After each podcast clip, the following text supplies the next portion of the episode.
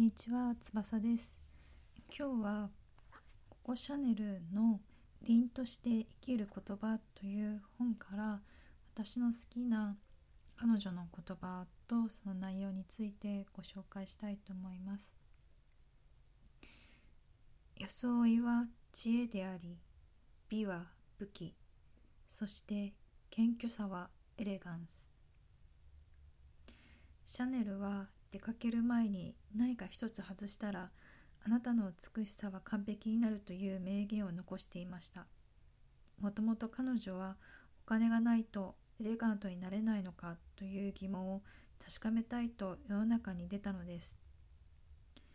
彼女のエレガンスとはシンプルであることそして謙虚さでもあるのです。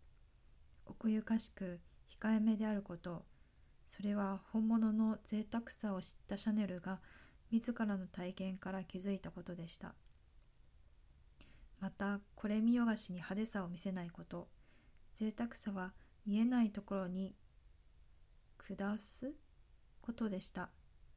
彼女の作るもの全てにと言ってもいいほどさまざまな仕掛けと機能性があることや豪華な素材をあえて裏側にデザインしていることなどがその金言に歌われた彼女のセオリーです。ということです。私もそのココシャネルのえっ、ー、とアイテムを3つぐらい買ったことがあってえっ、ー、とまずピアスは2種類買いましたであと1つはあのここマドモアゼルっていう香水を買いました。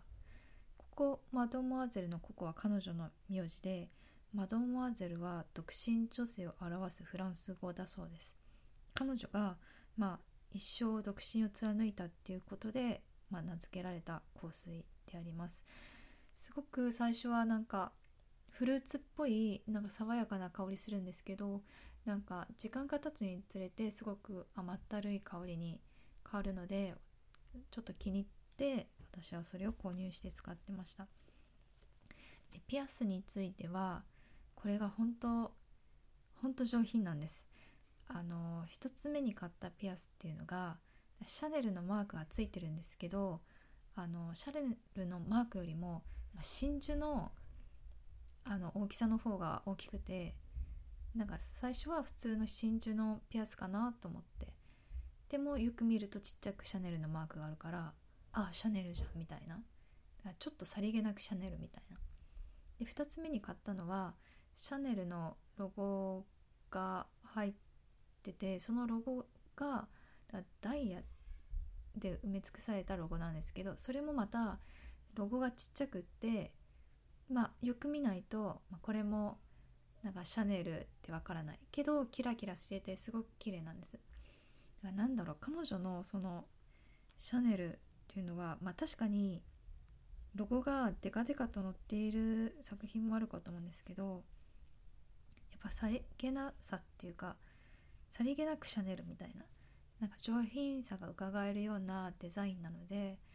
私はその当時はすごく気に入ってここシャネルっていうブランドを買ってましたね。うん。なのでちょっとココシャネルのこの本が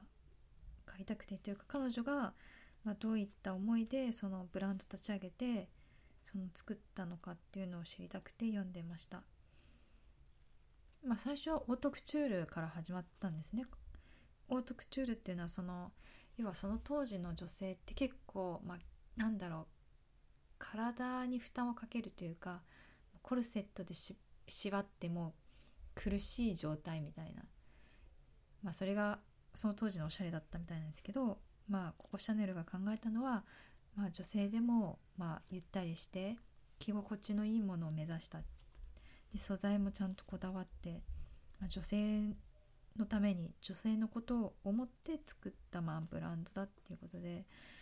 あなんかすごい考え方が人のためっていうとこが素晴らしいなと思って。やっぱすごく尊敬する女性でありますね。なんかちょっと、うん、強くて芯があって、うん、なんか尊敬する女性ですね。私も彼女のようなちょっとクリエイティブでもって人のためになるようなことがしたいなと思ってるんで、うん、彼女のこの思いはすごくいいなと思います。ただ、まあ、結構読んでみると、まあ、理解できないっていうのも